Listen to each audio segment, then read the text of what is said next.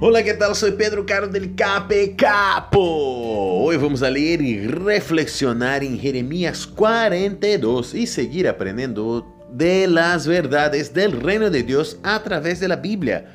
Preste atención el versículo 3. Dice, ruega para que el Señor tu Dios nos indique el camino que debemos seguir y lo que debemos hacer.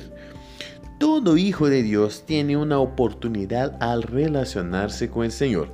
Poder pedir la dirección de Él en todos nuestros caminos es uno de los más bellos ejemplos de la bendición que es poder tener como Padre al Creador de todo.